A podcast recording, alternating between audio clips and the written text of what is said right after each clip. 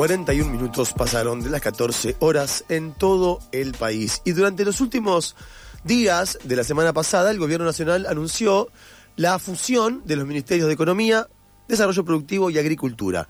El nuevo ministro será el actual, por ahora, presidente de la Cámara de Diputados, Sergio Massa. Esta posibilidad comenzó a, circular como rumor hace unas semanas, aunque luego se anunció a, la hoy ex ministra eh, Silvina Batakis. El martes habrá sesión especial en diputados para tratar la renuncia de Massa como presidente de la Cámara Baja y elegir al nuevo titular que completará eh, su mandato hasta diciembre.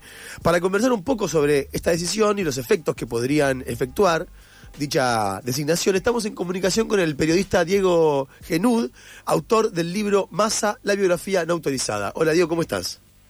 Hola, ¿qué tal? ¿Cómo andan? Buenas tardes. Eh, eh, ¿Estuvo bien pronunciado? ¿Tu apellido lo pronuncié bien? Sí, Perfecto. Gracias. libre interpretación apellido. claro, por eso lo intuí, por eso me atreví a una. Eh, la primera pregunta que se nos aparece es, ¿qué puede aportar Massa al Ejecutivo, digamos, ¿no? desde ese nuevo rol en medio de esta incertidumbre que reina en el gobierno nacional?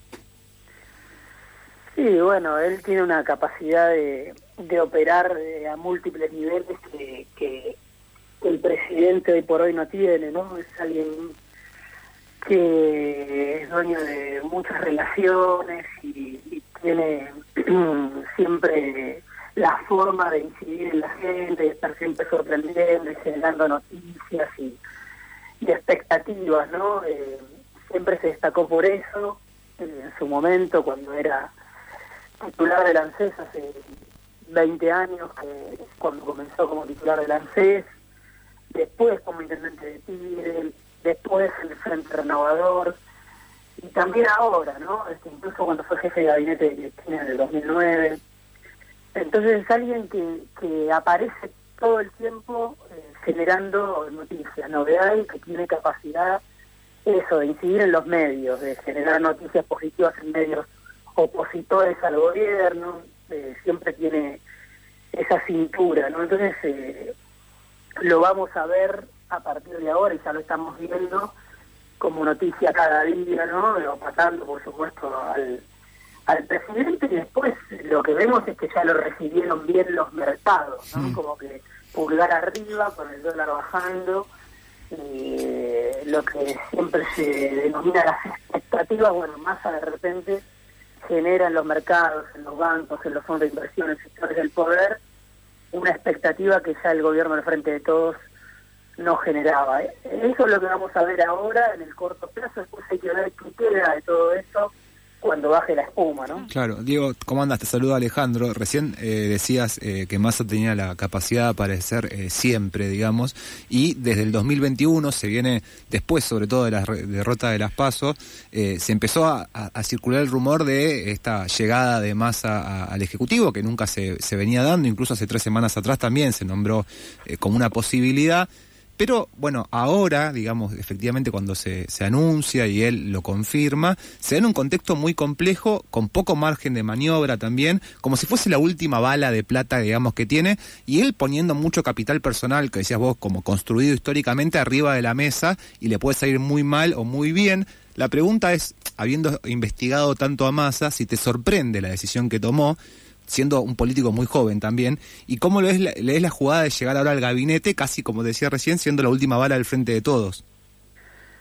Sí, yo creo que, bueno, eh, la oportunidad se le dio ahora, ¿no? Eh, quizá no era el mejor contexto, quizá Massa esperaba eh, a Bataki le toque hacer el trabajo sucio de una devaluación, ¿no? Y hmm. llegar con el dólar este, oficial un poco más arriba, eh, bueno, para no tener que descomprimir tanto la, brecha cambiaria que, sigue siendo tan alta, bueno, que ahora se desinfló mucho el dólar paralelo. Si él hubiera podido elegir, hubiera preferido eso, que, que Bataki se, se, se, se inmolara o se prendiera fuego con una devaluación para después llegar él como Salvador. Llega como Salvador de todas maneras, pero bueno, tiene que desactivar ese frente de tormenta la falta de dólares, este, la, la, inflación tan elevada, ¿no?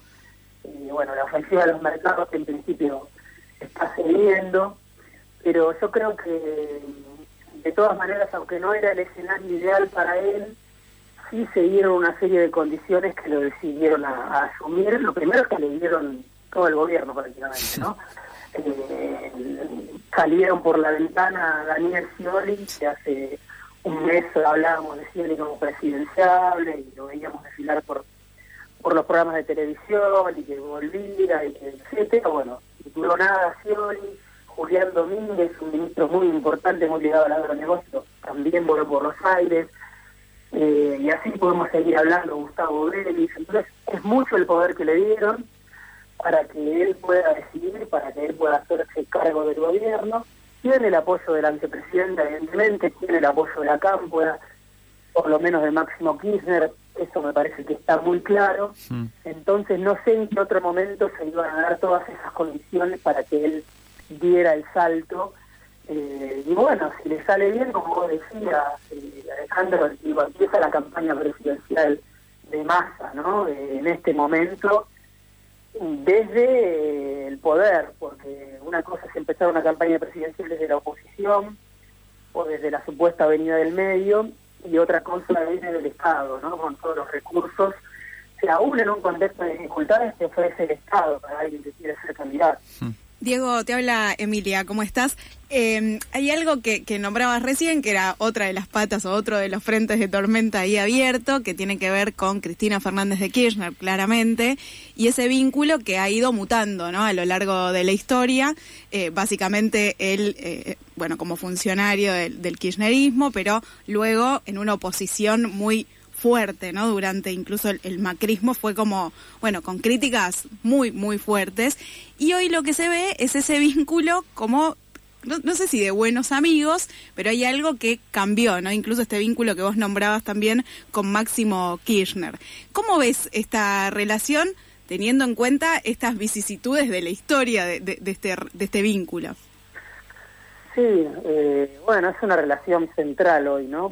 Eh, a mí me sorprendió mucho al inicio del gobierno eh, la cercanía de Massa con, con Máximo, Kirchner, después de que se hayan enfrentado tanto, si bien obviamente, como se dice habitualmente, esto es política y todo, todo vale, ¿no? me sorprendió porque en su momento Massa usaba el término camporista casi como un insulto, ¿no? Eh, el camporista, decirle a alguien camporista era acusarlo de las peores cosas, y bueno, hoy lo vemos obviamente desdiciéndose de todo eso. Eh, me parece que se conocen mucho la vicepresidenta y el ahora interventor del gobierno, el, superministro. Eh, yo creo que Cristina sabe que es alguien eh, que es difícil de, de, confiar en él, que no es fácil confiar en él, pero al mismo tiempo me parece que el fracaso de Alberto en todas las misiones que le habían sido asignadas derivó en que Massa eh, se beneficiara, ¿no? Mientras Cristina y Alberto chocaban entre sí, se lastimaban entre sí, no se hablaban, el gobierno escupía sangre, Massa se sentaba a mirar esa decadencia en un lugar en el cual se sentía resguardo. Y yo creo que no, no quedó demasiada opción, tampoco sobra tanta gente en el gobierno con capacidad para hacer lo que puede lo que puede hacer Massa, que es alguien que, que hace mucho que está en el Estado, que es alguien que, que se animó a armar un proyecto propio eh, y a romper con el kirchnerismo en un momento en el kirchnerismo todavía estaba bastante fuerte le ganó de la provincia de Buenos Aires, o que, armó equipos para, para tratar de, gobernar la Argentina, obviamente ese proyecto naufragó, pero creo que sí, es una sociedad obviamente por, por conveniencia, no se sabe hasta cuándo va a durar, pero me imagino que Cristina piensa que, que es el que puede cumplir con más eficacia todo lo que Alberto no pudo cumplir. Bueno, ahí lo que lo que se abre también es esto que, quizás no es un término muy feliz, ¿no? Pero de pensar casi en un gobierno intervenido es raro porque es el propio frente, pero eh, la, la jerarquía de Alberto queda muy desdibujada, ¿no? Sí, sí, yo por eso decía, le escribí una nota que se llama La entrega anticipada, ¿no? Un poco planteando eso porque eh, por un lado la entrega anticipada del poder, por otro lado es la entrega de de todas las ilusiones, ¿no? De todas las banderas que al frente de todos en 2019 levantaba. Eh, Massa obviamente es, eh, un peronista mm, muy cercano al, poder económico, este, bueno, eh, que siempre tiene muy buena relación con la Embajada de Estados Unidos, no es el único en el frente de todos ni la oposición, pero digo, es alguien que no tiene mucho que ver con el kirchnerismo más taquicero, ¿no? Con el kirchnerismo que, que, que, logró ganar tantas elecciones o que logró ganar tantas elecciones en su momento. Eh, pero bueno, me parece que, que de todas maneras puede cesar una convivencia con, con Cristina y el presidente queda a un costado, sí, hoy por hoy queda un costado hasta nuevo aviso, ¿no? Él puede intentar, como en su momento hizo con Mansur, licuarlo. Cuando Cristina le dijo ponerlo a Mansur después de la derrota de las PASO, eh, Alberto aceptó a regañadientes, pero después siguió conduciendo el gobierno con, con Santiago Cafiero, con su grupo de ideales, eh, y eso lo, bueno, lo, lo fue este, neutralizando a Mansur, que prácticamente no existe en el gabinete, pero nadie dice entera. Eso Alberto lo podría hacer, pero me parece que no está en condiciones tampoco de seguir perdiendo el tiempo en ese sentido. Está muy limitado él. Y me parece que también Alberto aceptó que tiene que gobernar con Cristina, ¿no? De alguna manera, en, algún tipo de acuerdo. Y ese acuerdo hoy lo, lo puede generar Massa porque tiene esa capacidad de hablar con, con todos los sectores, ¿no? Diego, ahí justo tocabas, justo lo último que dijiste, es la capacidad de hablar con todos los sectores, que muchas veces se le critica a Massa y también se lo elogia por, por, los dos lugares eh, iguales, digamos, eh, crítica y elogio. Y nos interesaba preguntarte, y la última que, que, te hacíamos es, ¿cómo deja parada, digamos, a la oposición esta eh, superpoder de masa en tanto que es un político, una persona que construye diálogo, trata de construir diálogo con todos los sectores, sobre todo a partir de las últimas declaraciones de la oposición, donde esta negación rotunda a dialogar, bueno, aparece como un superministro, una persona que si algo sabe hacer es construir diálogo para todos lados. Sí, eh, yo creo que, bueno, habrá que ver si la oposición acompaña o no. Eh, Massa es una figura, claro, tan, tan ambigua eh, que dio la vuelta al mundo en tan poco tiempo, fue divino sostuvo posiciones este, muy distintas a las que tiene, como propio también lo hizo el, propio presidente. Entonces me parece que la oposición, por lo menos la oposición más dura, va a tratar de, de emparentarlo con el kirchnerismo, ¿no? Ligarlo al kirchnerismo y decir, bueno, es un empleado de Cristina Massa, lo cual no sé si, si va a ser tan sencillo porque él, como decíamos antes, está empezando su campaña presidencial. Eh, entonces eh, va a tratar de de eh, contener a Cristina, de estar en diálogo con Cristina y con el kirchnerismo, pero ir desplegando su propio juego en alianza con, con actores del poder. Entonces, no sé si va a ser tan sencillo para la oposición decir que es un empleado de Cristina, se verá. Eh, no tiene el margen que, que podría tener en un gobierno propio, en serio, votado, este, llegando a la, Casa Rosada por, por intermedio de los votos. Hmm. Tiene que negociar, o sea que no puede hacer lo que lo que quiera, tiene mucho poder, pero no, no puede hacer lo que quiera. Claro, al mismo eh, tiempo no, no llegaría por, por propio peso, digamos. A hoy, hoy por hoy no, porque eh, él es, eh, digamos, contrasta su imagen que uno puede ver en los medios de comunicación, en los medios de mayor, bueno, audiencia, generalmente lo tratan muy bien porque tiene esa capacidad de lobby de de hablar con todos los medios, bueno, los dueños de los medios, de los grandes medios, son amigos de masa o, lo conocen mucho, pero eso eh, contrasta con la pésima imagen que tiene, ¿no? Es uno de los dirigentes con peor imagen, porque en su momento lo, lo quiso el antikirchnerismo y después el antikirchnerismo también se sintió defraudado por masa y se volvió hacia el macrismo. Entonces, eh, no lo querían los antikirchneristas, no lo querían los kirchneristas, eh, poca gente, digamos, confía en él, eso siempre una frase de Marcos Peña que, rompió la grieta cuando dijo eh, es la persona menos confiable del sistema político, ¿no? Dijo alguna vez, más eh, Peña de masa. Y, y, me acuerdo que muchos finalistas decían, en esto coincido con, con Marcos Peña, es lo único que coincido. Eh, entonces, eso está, me parece que a nivel social. Mucha gente se da cuenta que capaz cualquier cosa, de vender a la madre, eh, con tal de, de escalar un poco. Eh, él viene trabajando contra ese estigma, por eso creo que recuperó la confianza del kirchnerismo, pero hoy por hoy sí no tiene votos. En 2017 salió tercero en Tigre como candidato a senador. El intendente de Tigre no le responde, que Julio Zamora se peleó muy mal con él. Eh, eso no quiere decir que no lo pueda revertir, esto es Argentina, ¿no? Se puede pasar cualquier cosa y desde el poder se pueden operar muchas cosas, eh, aún en un contexto difícil como este. No sé si cómo le irá, esa es la gran duda que tenemos, qué es lo que viene a hacer, pero quizá puede recuperar algo del, del, caudal que, que perdió porque la bala está muy baja, podríamos decir, ¿no? Este, con, con, la decepción tan grande que representó Alberto, eh, para todos los sectores, para votantes del Frente de Todos, incluso para la oposición, nadie esperaba que, el presidente, bueno, deambulara, ¿no?, en el poder.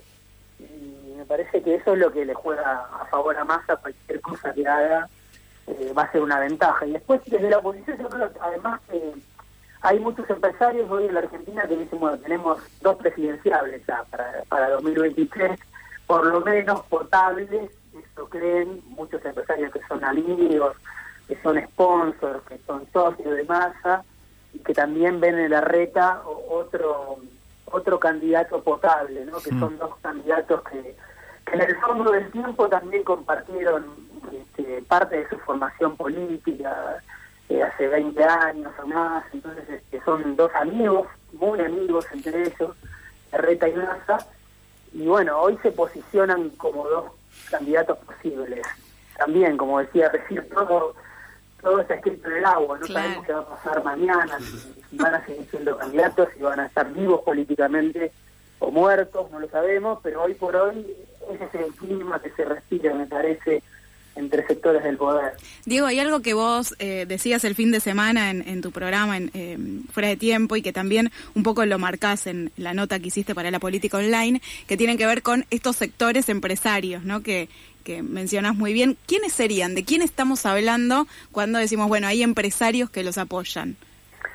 Bueno, eh, Massa, primero y principal, se diría Villa Manzano, ¿no? El grupo Villa Manzano son, son amigos incondicionales, pero las buenas y las malas, te diría, ¿no? O sea, incluso cuando Massa estaba arruinado, Villa seguía siendo muy amigo de, de Massa, nunca lo, abandonó.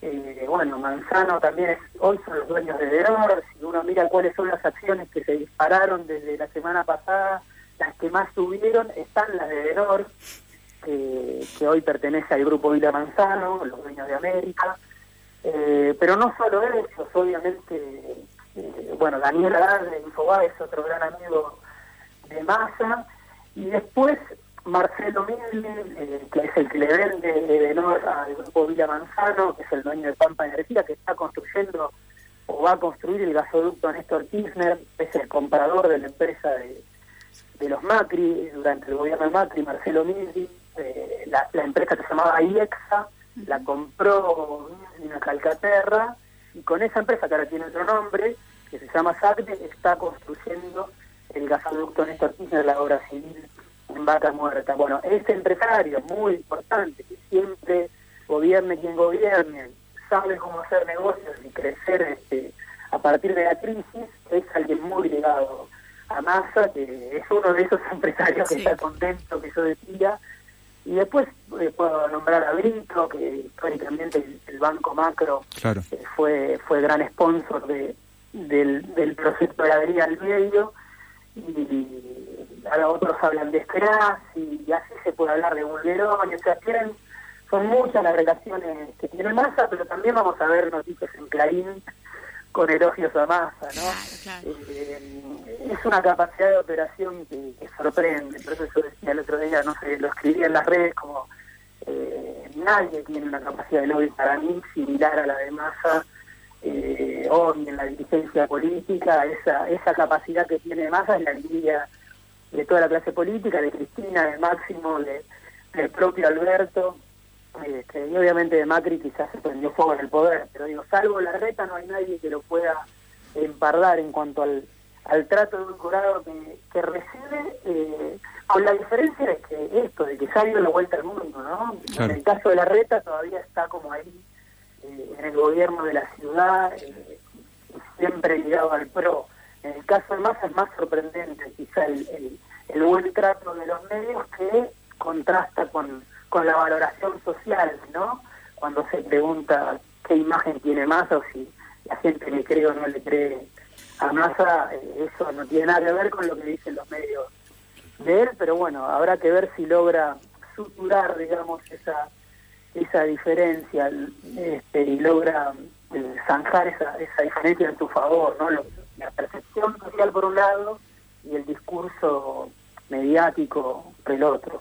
Diego, te agradecemos muchísimo la conversación. Eh, no sé cuánto hace que no hablabas con la tribu, pero hacía mucho que no te escuchaba, yo por lo menos de la tribu, así que también una doble alegría por eso. Y nada, seguramente seguiremos en contacto para ver cómo va este, este esta peripecia. De... Sos nuestro especialista en más. Así que, te vamos a llamar, de, en un par de meses te llamamos de vuelta.